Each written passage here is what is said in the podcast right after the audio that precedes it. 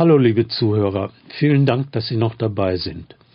Ich bin Norbert Jüth und habe nach der ersten Hälfte meiner Dienstzeit als GHS-Lehrer weitere 24 Jahre lang Grund- und HauptschulreferendarInnen mit den Fächern Pädagogik und ästhetische Bildung zur zweiten Staatsprüfung begleitet.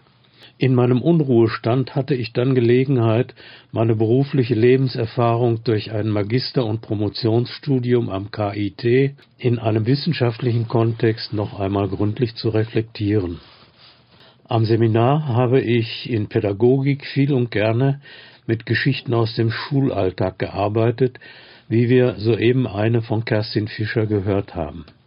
Mit den Diskussionen darüber und deren systematischer Auswertung wurden die jungen Leute angeregt, sich ihre eigene Position zu dem betreffenden Thema bewusst zu machen und unbedingt auch den Blick auf theoretische Hintergründe zu richten, denn solche haben wir alle als sogenannte implizite Theorien in unseren Köpfen, und die steuern ganz unwillkürlich und unvermeidlich unsere Handlungen.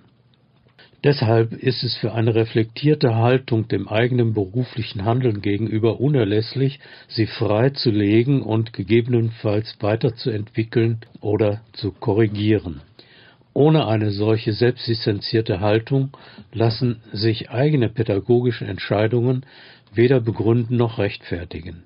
Begründetes Argumentieren gelingt umso besser, je mehr Argumente aus verschiedenen theoretischen Bezugsfeldern man zur Verfügung hat. Deshalb möchten wir in unseren Podcasts diesen ständigen Blickwechsel zwischen Theorie und Alltagspraxis als Anregung zum eigenen Nachdenken zur Regel machen.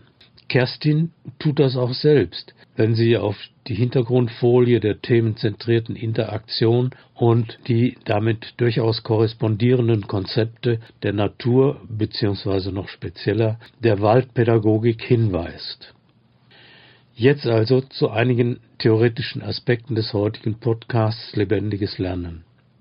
Bereits diese von Kerstin selbst gewählte Themenformulierung lebendiges Lernen verweist auf die Kritik an einem traditionell kognitiv orientierten, kopflastigen, angestaubten Schulsystem, in dem viel lebensfernes Buchwissen gepaukt werden muss. Diese Kritik ist eigentlich schon Jahrhunderte alt, wenn man etwa bei Rousseau oder dem klassischen Bildungsbegriff Wilhelm von Humboldts beginnt. Sie nimmt auf breiter Front Fahrt auf mit der Reformpädagogik und ist bis heute nicht verstummt. Wie Kerstin etwa an den allgemeinen Leitperspektiven aufzeigt, haben viele Anliegen von Reformpädagogen Eingang in heutige Bildungspläne gefunden. Exemplarisch greife ich die nachhaltige Bildung heraus. Sie ereignet sich, wenn sich Persönlichkeit dauerhaft in Richtung zunehmender Strukturiertheit und Selbststeuerung sowie zu wertbezogener Haltung verändert. Die Bildung der Persönlichkeit ist ja ein wesentlicher Aspekt bereits im klassischen Bildungsbegriff. Wie Kerstin diesen Gedanken realisiert, kommt sehr schön zum Ausdruck, wo sie die Betroffenheit der Kinder von der unvermittelten direkten Berührung mit der Natur und anderen Dingen der Welt schildert. Damit ist ein Stichwort angesprochen, das Kerstin selbst an einer Stelle so benennt. Emotionale Bildung.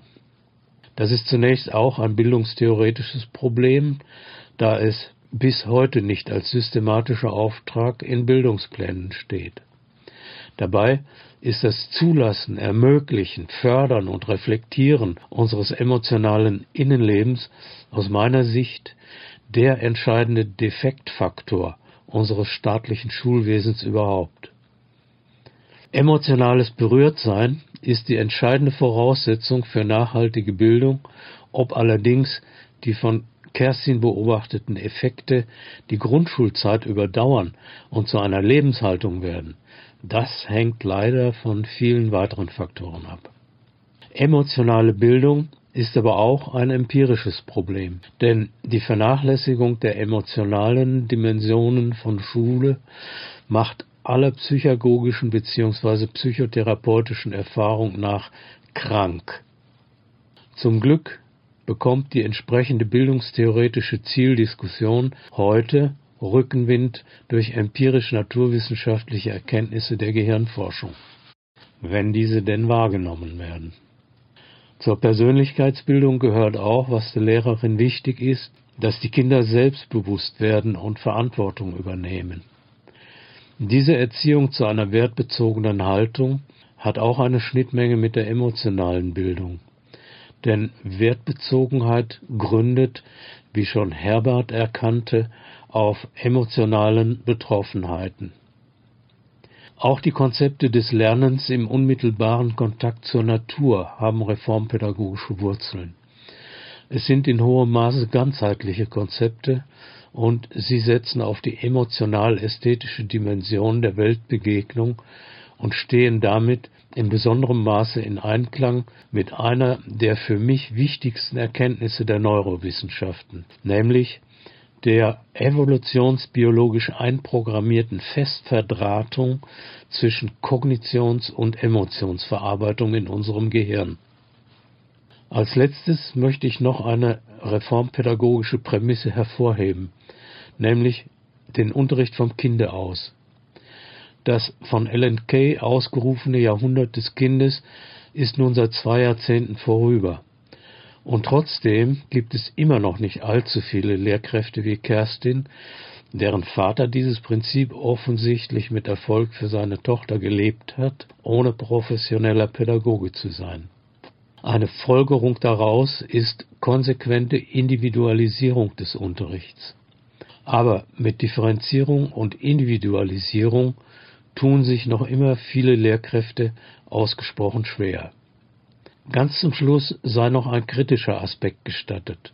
Unterricht vom Kinde aus kann dazu verleiten, die systematischen und formalen Aspekte von Bildung zu vernachlässigen und zu einem von Zufälligkeiten gesteuerten Gelegenheitsunterricht zu verflachen, der die erforderliche Tiefe und formale Strukturiertheit nicht erreicht und dadurch weder den Sachproblemen noch der Persönlichkeitsbildung gerecht wird. So, das war's dann aber wirklich für heute. Vielen Dank für Ihre Ausdauer und eine gute Zeit, wenn Sie mögen, bis zum nächsten Mal.